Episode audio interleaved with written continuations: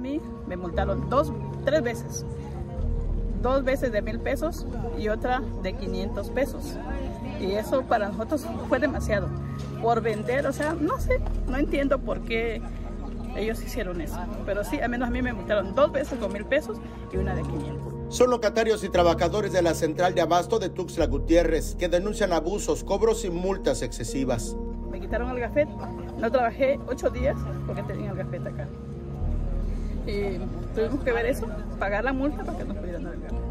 Sin embargo, no les dan recibo ni explicaciones y tampoco ven que la administración de Iván Lazos Castañeda invierte el dinero en mejoras para el sitio. Menos administraciones eh, pasadas sí nos han hecho caso, pues, de que digamos que necesitamos algún detallito, digamos, componer alguna parte por donde pasamos nosotros, sí nos hacen caso.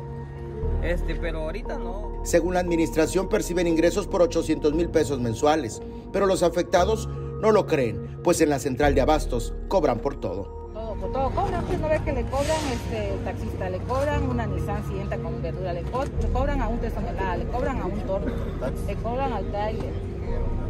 Y a las personas que entran a vender, si hay un coctelero que entra con su, con su diablito, lo ves con su carrito eso de triciclo, también el vende nieve, todo, a todo el mundo. Los chifleros también, así es. Sí, sí, sí, eso es mucha incomodidad.